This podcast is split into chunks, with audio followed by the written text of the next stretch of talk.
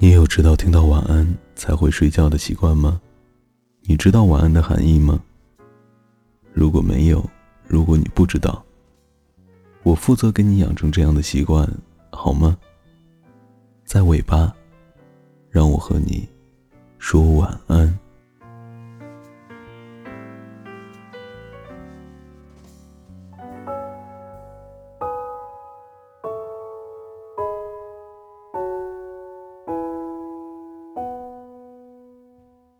失去至亲的无能为力，深爱的人和你说分手时候的彻夜难眠，朋友渐行渐远，再也回不到曾经的心酸痛苦。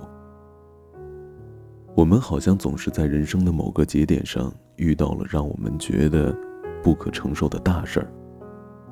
可是不管你曾经遇到过什么，你都已经擦干了眼泪走到了这里，所以不要去问如何才能成长。成长就是好好的接受失去，平静的面对生活。愿我们都能脆弱，也都能够坚强。完了，做个好梦。